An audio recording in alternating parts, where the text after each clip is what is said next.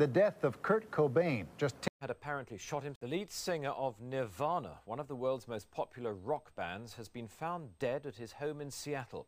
Police said Kurt Cobain. Kurt Cobain home this. Kurt Cobain's music moved a generation of young people. Kurt Cobain, the leader of one of rock's most gifted and promising bands, Nirvana.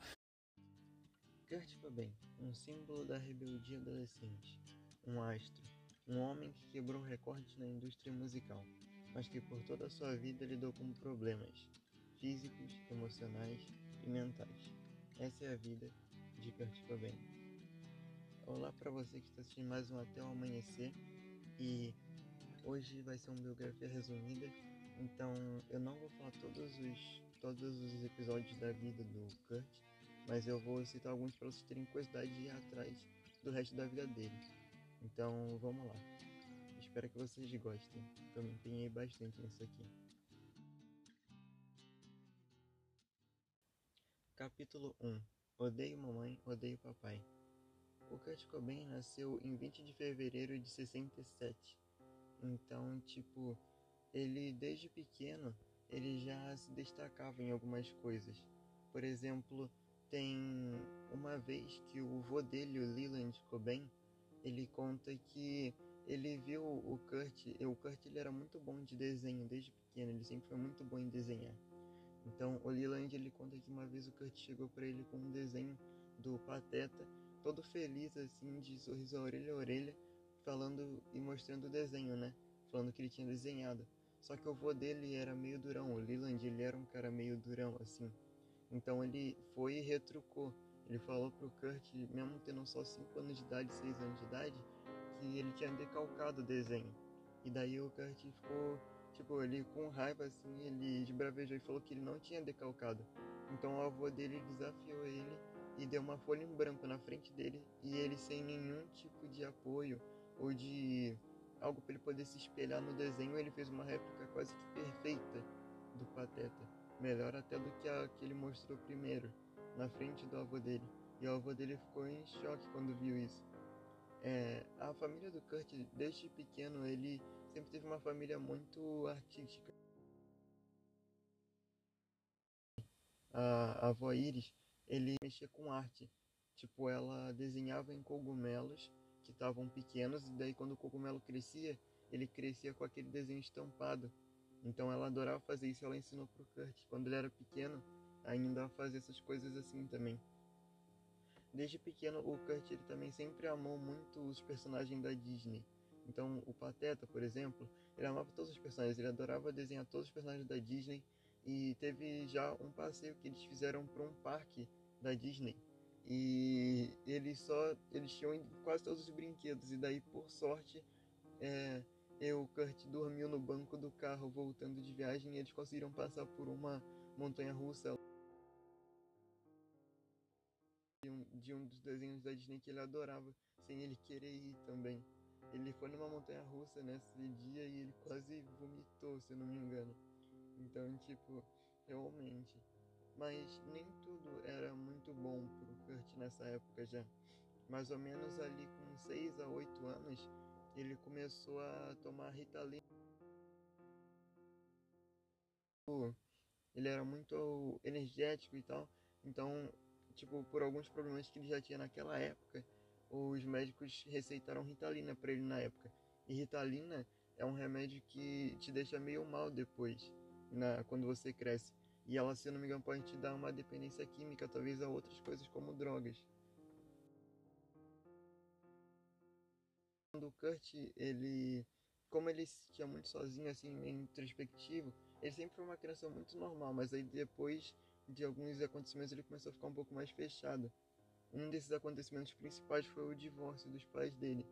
Quando os pais dele se divorciaram, ele tinha 8 anos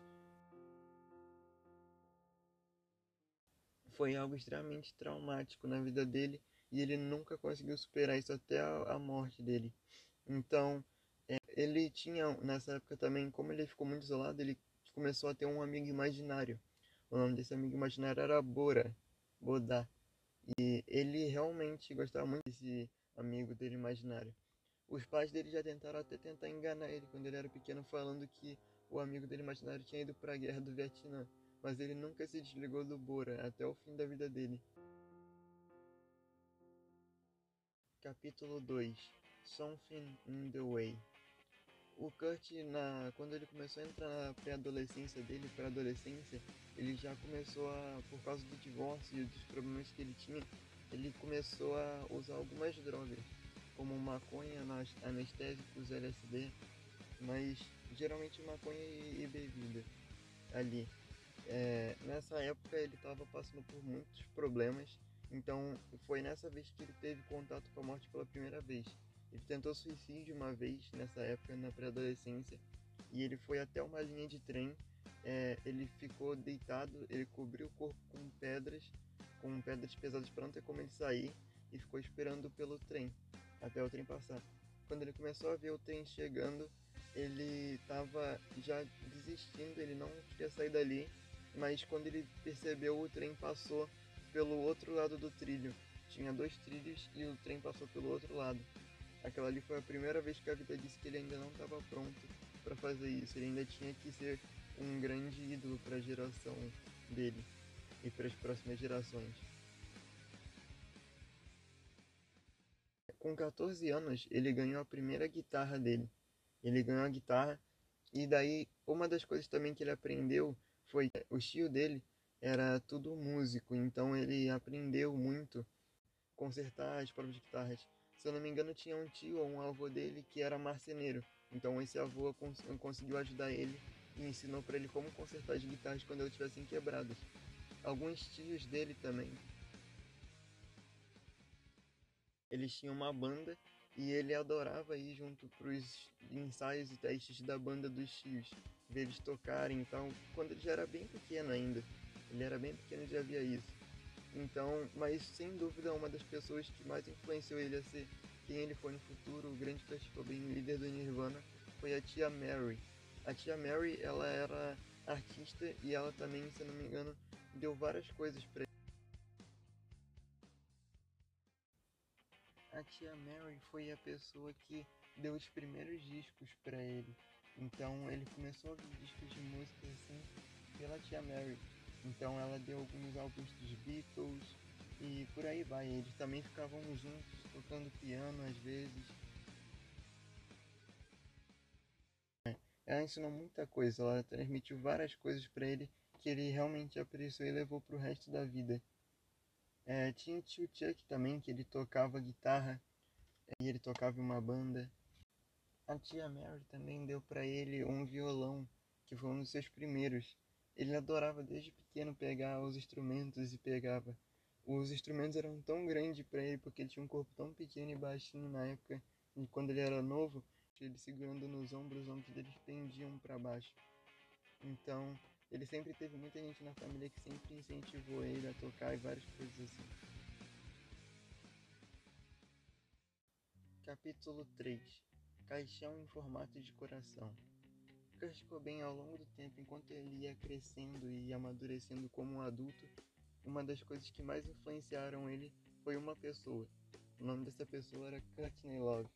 Ele conheceu a Courtney quando eles estavam, é, eles tinham saído para uma tipo uma festa na época e ele acabou encontrando a Kurt lá. Ela era dançarina na época, se não me engano, e eles acabaram trocando uma ideia e bebendo e no final a noite terminou com eles brigando no chão bêbados. Isso se repetiu mais algumas vezes, e daí quando eles viram eles começaram a se gostar e se apaixonaram ali. É, Kurt e a Kurt eles viveram grandes coisas.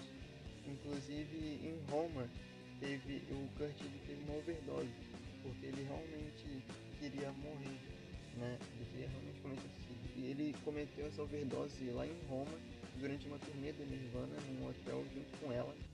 E isso tinha sido semanas antes dele ter morrido de fato com 27 anos. Então nessa turnê ele quase morreu. E daí a Courtney acordou de manhã, viu que ele não estava do lado dela. Ele, ela foi olhar no chão e ele já estava verde no chão, desmaiado e inconsciente. Então ali ela começou a fazer trabalho, tentava fazer voltar-lhe a vida, trabalho de massagem cardíaca. E daí depois de algumas tentativas ela conseguiu ver que ele estava soltando ar pelo nariz.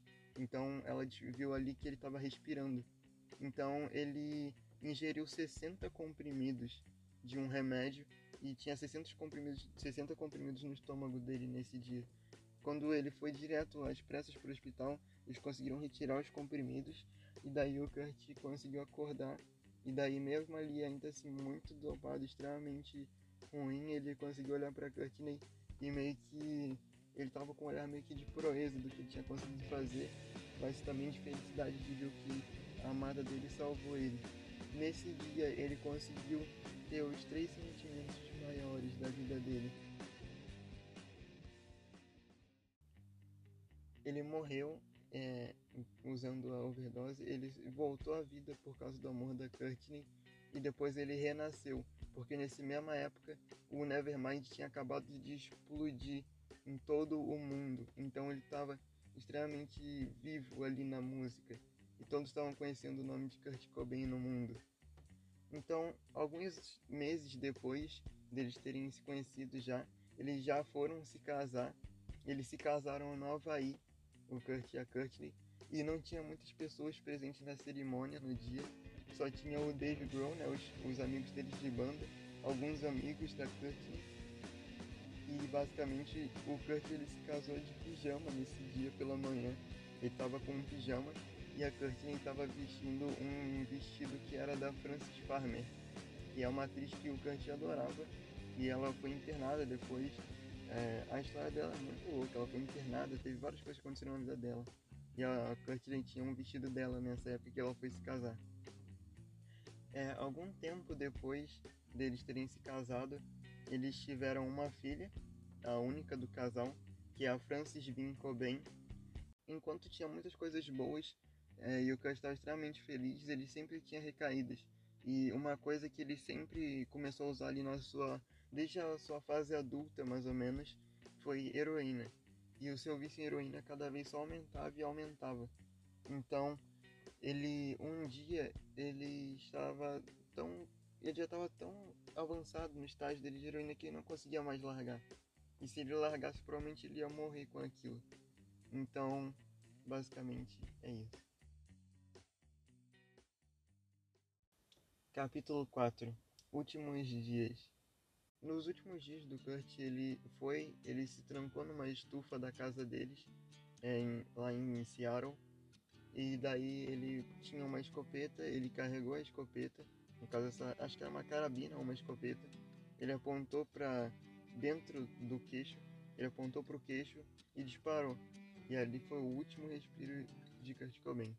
Ele deixou uma carta de suicídio nesse dia, é, pendurada, uma carta vermelha escrito algumas coisas nela é, sobre a sua morte e tudo mais, falando para Kirsten ser forte e por aí vai. Algumas teorias dizem que foi suicídio, outras dizem que foi assassinato. Eu não vou dizer qual é a minha opinião, porque eu quero que vocês pensem na de vocês, mas foi basicamente isso que se tem coisas. Um, um homem que estava ali, ele, se não me engano, ele ia mexer na eletricidade da casa, né? O eletricista da casa, ele foi lá e foi ele que encontrou o Kurt.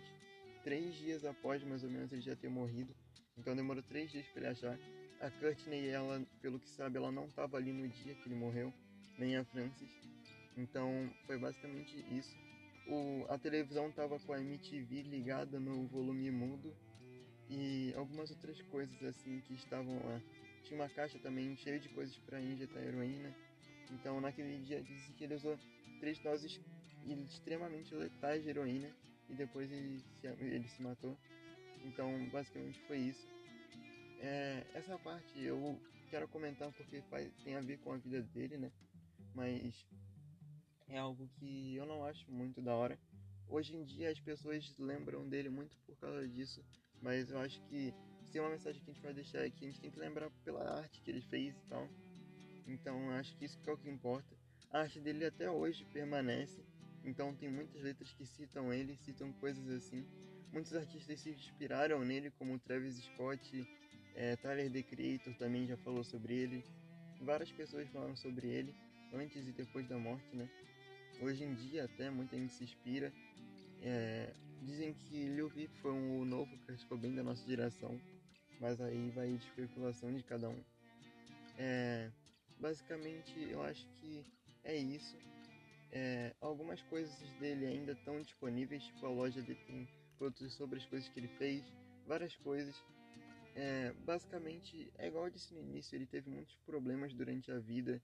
Ele foi um símbolo de várias coisas, por mais que ele não quisesse. Ele quebrou a indústria musical mesmo. Tem algumas curiosidades também, por exemplo, hoje em dia a França ela já está bem crescida.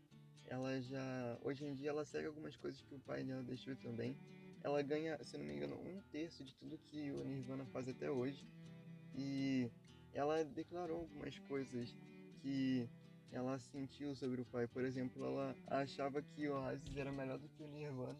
Ela preferia escutar o Oasis. A música Dumb, ela disse que sempre chora porque ela sente muito naquela música, ela sente muito sobre aquela música. Ela gosta de várias músicas do Nirvana. Ela recebeu um violão que o Kurt tocou no Unplugged de Nova York e ela acabou dando pro namorado, então eles entraram num processo, porque ela, se não ela queria pegar de volta o violão. Ela acabou dando pro ex-namorado dela. Então esse violão até hoje, não sei muito bem onde ele tá. Ah, algumas peças que ele usou durante a vida de roupa foram leiloadas, muita coisa foi leiloada. Então é bem interessante. Se você se interessou, eu espero que você tenha gostado desse episódio. Eu realmente dediquei bastante para fazer ele. Eu espero que tenha sido um dos meus melhores. Eu fiquei bem tenso na hora de fazer, mas eu espero que tenha ficado bom. É, se você gostou, eu vou deixar as duas fontes de coisas que eu peguei para poder pegar alguma dessas informações, assim, né? Algumas outras eu já sabia, mas o que eu usei vai estar tudo na descrição desse episódio. É, se você gostou, eu, você, eu acho que vale muito a pena você ir atrás, porque tem muita coisa que eu não falei da vida deles, exatamente porque eu quero que vocês procurem também vocês se interessaram. É, eu acho que é isso. Eu realmente pensei muito. Esse episódio foi bem difícil de fazer porque eu queria que soasse o máximo de perfeição possível. Então eu espero que vocês tenham gostado e é isso. Eu vou deixar agora, talvez no final, um trechinho de alguma música que eu acho bem legal dele, assim. Que eu espero que vocês gostem.